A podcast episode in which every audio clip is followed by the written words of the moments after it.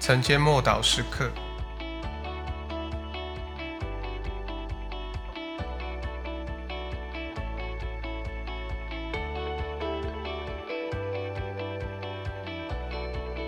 万有都伏在他的脚下。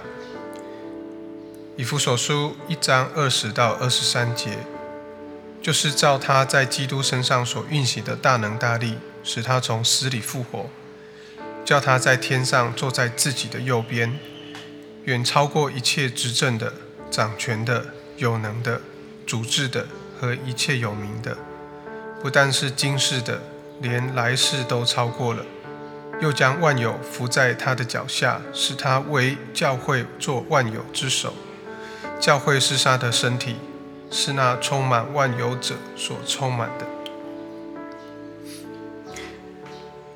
耶稣如今坐在天上宝座上，他已征服万有，而仇敌魔鬼还有灵界的一切权势都被他打败了。都归服在他的脚下，也就是那个天天折磨、辖制世人、不停攻击基督徒的仇敌已经被打败。耶稣在十字架上已经胜过他，他一切的偷窃、杀害、毁坏都是不合法的，因为耶稣已经胜过他，而且已经升到天上。因此有两件事已经发生了，第一个。不但如今呢，教会已经高过了这一切黑暗的权势、灵界的权势。就你、你我，我们这些在基督身体肢体上面极微小的部分，同样也高过一切仇敌的权势，因为仇敌已经归服在耶稣的脚下。我们是属于耶稣的身体。不，不管你今天的境况如何。你都必须了解这个实事实的地位，这个实际的地位，就是你不是被压制在地上的，你是在上面的。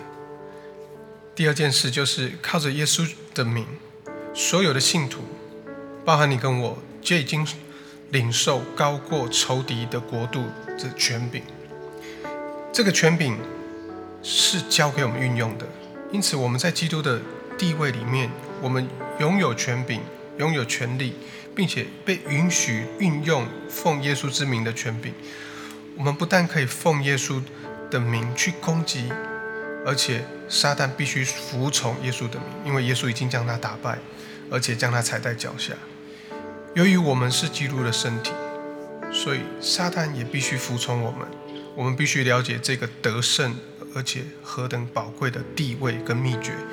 并且按照这个地位所赋予的权柄去行，我们一起来祷告。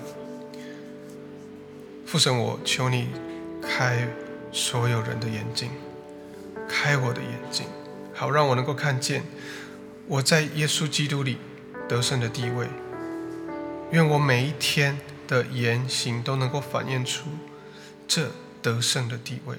奉主耶稣基督的名祷告，阿门。